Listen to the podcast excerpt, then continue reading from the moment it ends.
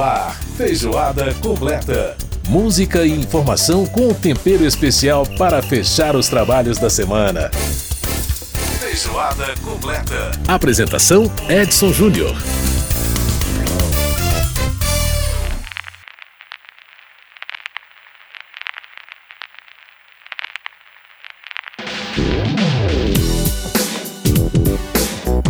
Um grande abraço para você que nos acompanha pela Rádio Câmara, pelas emissoras parceiras em todo o país, pela rede legislativa de rádio. Está no ar mais uma edição do Feijoada Completa, nossa revista radiofônica de todas as semanas.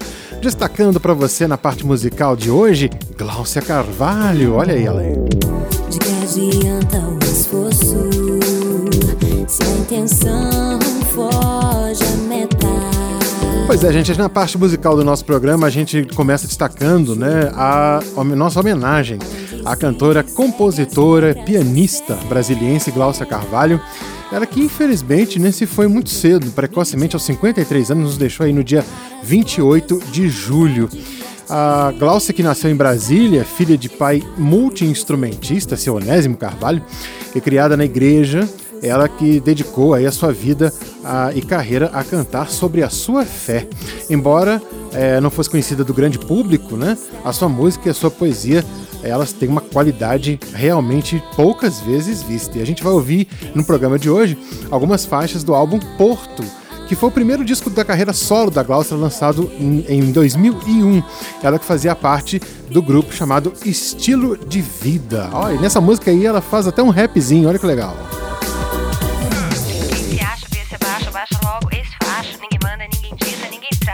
Traz o próprio traço. Hoje eu faço muitos planos, e amanhã, sei lá, tô vivo. Vida e morte andam juntos. Vou viver o que eu digo, viver o que eu canto. É melhor ser bem melhor, não é? E aí? De que adianta a postura? Pois é, muito, muito lindo, né? E fica aí a nossa- essa nossa homenagem. Glaucia, que é uma pessoa que eu conheci, foi, enfim, uma pessoa muito bacana, muito gente boa, a família toda de músicos, né?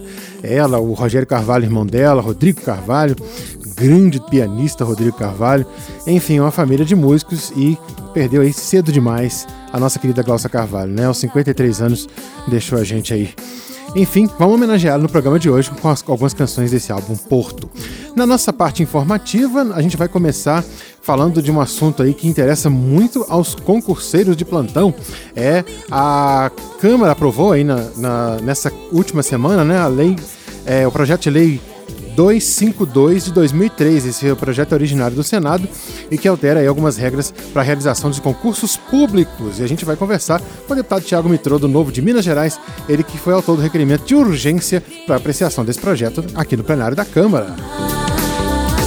Aí no quadro Quem vai catar essa Copa, o jornalista Márcio Aquiles Sardi traz algumas novidades sobre o Mundial do Catar e falando principalmente sobre a nova moda de marcação, né? Marcação de impedimentos automática. Como é que vai funcionar isso? Ele vai explicar pra gente. Bom, no quadro Conversa Bistrô, no finalzinho do programa, a gente vai falar aí da 34ª edição do Congresso da Abrazel, a Associação Brasileira de Bares e Restaurantes, o evento que acontece em Brasília e vai reunir chefes de gastronomia, grandes chefes de cozinha aí do Brasil inteiro para dar palestras e aulas show. Fica ligado. Bom, vamos então começar o nosso programa de hoje com música, como sempre, ouvindo a Glaucia Carvalho. Essa música belíssima, onde ela traz uma letra de uma reflexão muito importante, né? Circunstância. É, qual que é as circunstâncias que a gente vive na vida, né? E ela canta um pouco pra gente, então, dessa, dessa filosofia que ela traz aí nessa letra. Bela poesia também de Glaucia Carvalho.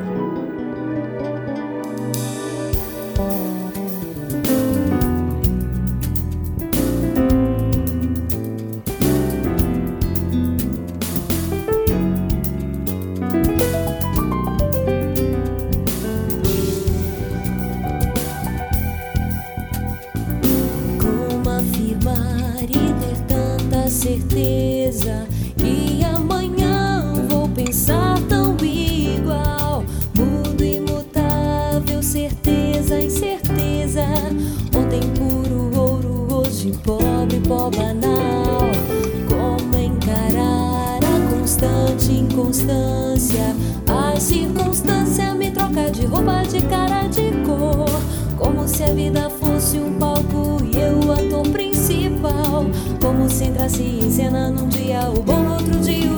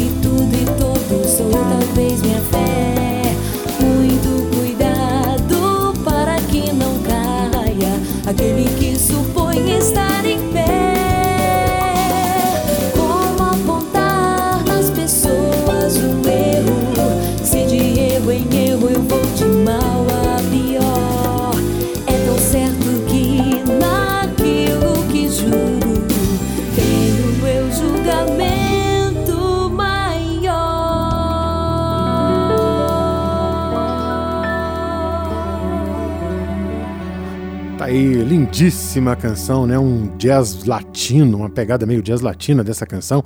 Inconstância, canção aí de Glaucia Carvalho cantando pra gente. né? a gente aí matando um pouco dessa saudade, né? ouvindo um pouco do legado dessa grande artista aqui de Brasília que nos deixou na semana retrasada, aí a Glaucia Carvalho.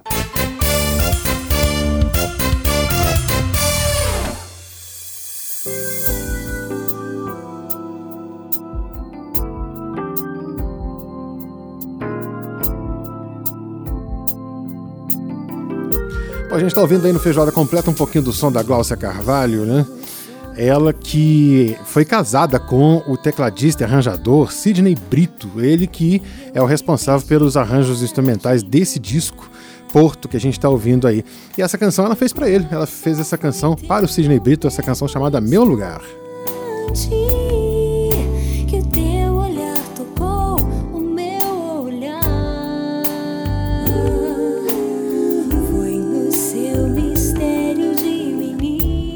Muito linda, né? Muito linda a canção e um belíssimo arranjo.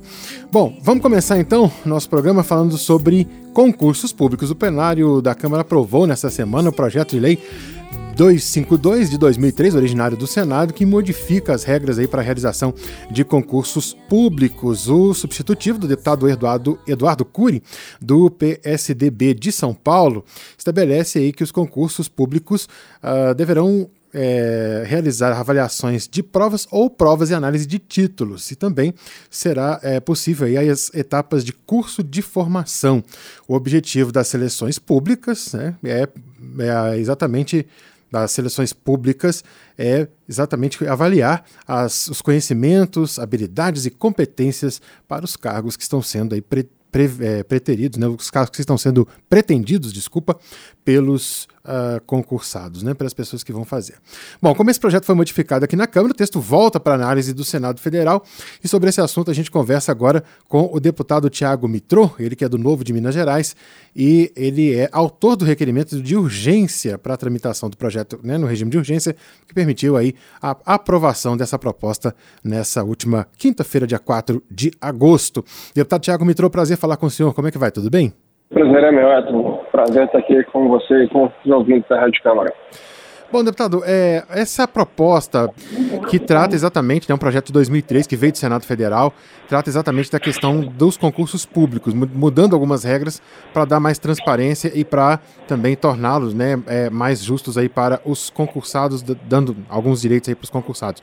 É, de que maneira, como é que o senhor vê esse, essa proposta, deputado, e quais são os principais pontos que o senhor elencaria dela que precisam ser modificados na estrutura dos concursos públicos atualmente? Olha, a gente tem hoje uma legislação referente aos concursos que é muito atrasada, né? Acompanhou as modernizações, né, as modificações que aconteceram é, nas técnicas aí de seleção ao longo das últimas décadas todas, né? Como você mencionou, esse é um projeto de 2003. Lá em 2003, o autor já considerava que as regras de concursos precisavam ser modernizadas. E agora, em 2022, nem se fala ainda, né? Então, é a gente vê né, é, que os processos seletivos hoje é, avaliam muito mais do que somente provas e títulos, que é aquilo que hoje tem previsão legal para os concursos. Uhum. Avaliam ali conhecimentos, habilidades, competências né, que são necessários é, para o bom desempenho da função depois ali é, de, do, do, servidor ser investido no cargo. Uhum. É, já temos hoje casos no serviço público de organismos que realizam processos de seleção mais elaborados, mas hoje eles ficam ali numa insegurança jurídica, né, por não ter essa previsão legal explícita de que se possa fazer essas outras etapas. É, o projeto também traz ali uma melhor organização dos concursos, né, prevendo uma padronização mínima ali das informações necessárias é, ter no edital, para que o concursando né, tenha ali é, ciência né, de todos os aspectos que vão estar envolvidos ali no, no concurso. É, e também com a atualização aí da infraestrutura né, e, e, dos métodos de seleção, a gente imagina que também vai poder trazer um barateamento né, dos concursos, é, evitando judicializações posteriores ao resultado né, e permitindo com que o gestor inove é, com segurança jurídica nas formas de seleção, uhum. garantindo a isonomia né, aos concorrentes é, e, enfim, permitindo com que, de fato, aqueles mais aptos para o exercício da função sejam selecionados. Pois é, deputado, o senhor falou na questão da segurança jurídica e há uma questão aí que hoje os editais são muito grandes, né? São editais imensos porque você tem que colocar no edital praticamente tudo que se refere ao concurso, todas as normas, a previsão de nomeação, quando vão acontecer, essas coisas todas. E aí, uh, com uma, uma legislação mais robusta, uma legislação que contemple melhor essas questões. Nós podemos ter aí no futuro editais mais enxutos, menos detalhados, porque a lei já está cumprindo boa parte dessas questões? Olha, algumas dessas informações que você mencionou, elas vão continuar sendo necessárias, né? porque elas variam ali de edital por edital. São informações, os requisitos né, para a função, os mínimos e por aí vai. Isso ali são informações que variam de concurso para concurso e, por consequência, vão precisar ter ali, é, manter essas presenças no, nos digitais. Uhum. Agora, o que essa lei está trazendo são as informações ali mínimas necessárias, né, é, que precisam ter essa padronização. O que acontece é que muitos órgãos né, acabam ali até por excesso de, de zelo, já, dado que infelizmente a gente tem um volume muito grande de judicialização em concursos justamente por não ter uma legislação clara do que se pode e que não pode fazer, uhum. acabam ali fazendo editais muito extensos com esse intuito aí de é, reduzir o risco de, de judicializações. O que a gente espera com essa legislação é, de fato, deixar claro né, de que é possível sim, como faz o TCU, é, hoje incluir é, um período de treinamentos é, como etapa do concurso, onde só aqueles que forem bem no treinamento são investidos no cargo. Uhum. É, isso é uma prática que já tem no, no TCU e vários outros órgãos e que hoje não tem previsão legal e acaba que quem não comparece ao treinamento ou não tem um bom desempenho no treinamento judicializa depois achando que deveria ter direito né, a, a ingressar na carreira. E a gente agora trazendo essa previsão legal para essas é, possibilidades, é, acho que vai reduzir a possibilidade de judicialização e, em consequência, reduzir ali também né, o, o, excesso de zelo ali dos editais. Agora, a questão da, da expectativa do direito que a gente tem hoje, né? Porque a pessoa aprovada ela tem expectativa de direito, mas não tem direito adquirido. É, isso também a legislação está prevendo mudanças, né?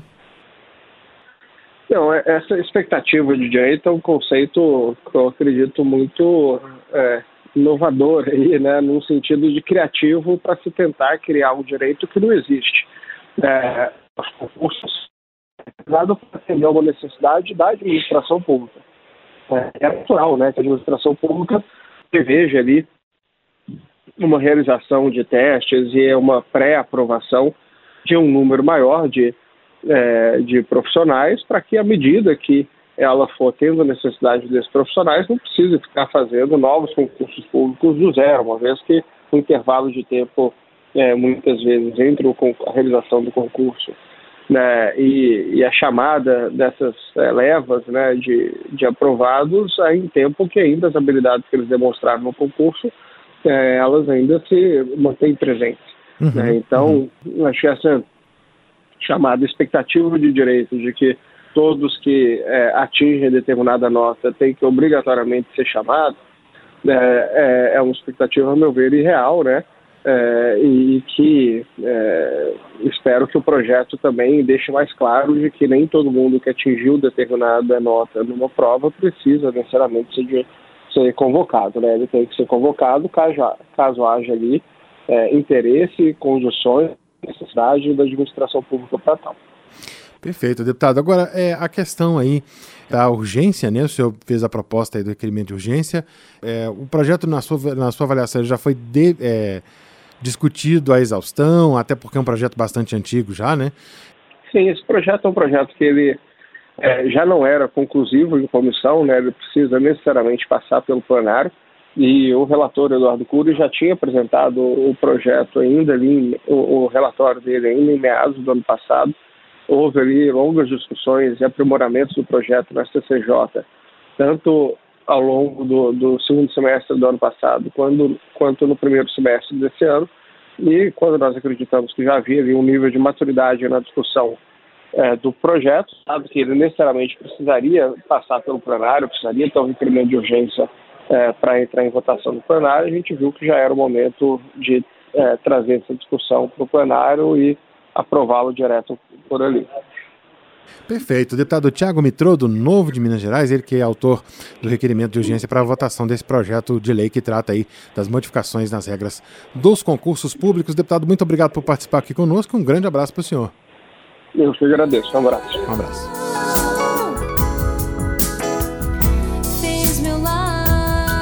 Muito bem, ouvimos aí a participação do deputado Tiago Mitro, do Novo de Minas Gerais, conversando com a gente aí sobre a, o projeto aprovado aí sobre os concursos públicos e agora vai ao Senado Federal, vamos acompanhar aí a tramitação dele.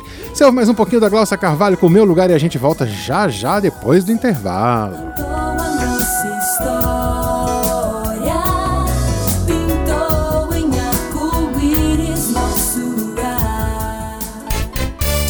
Feijoada completa.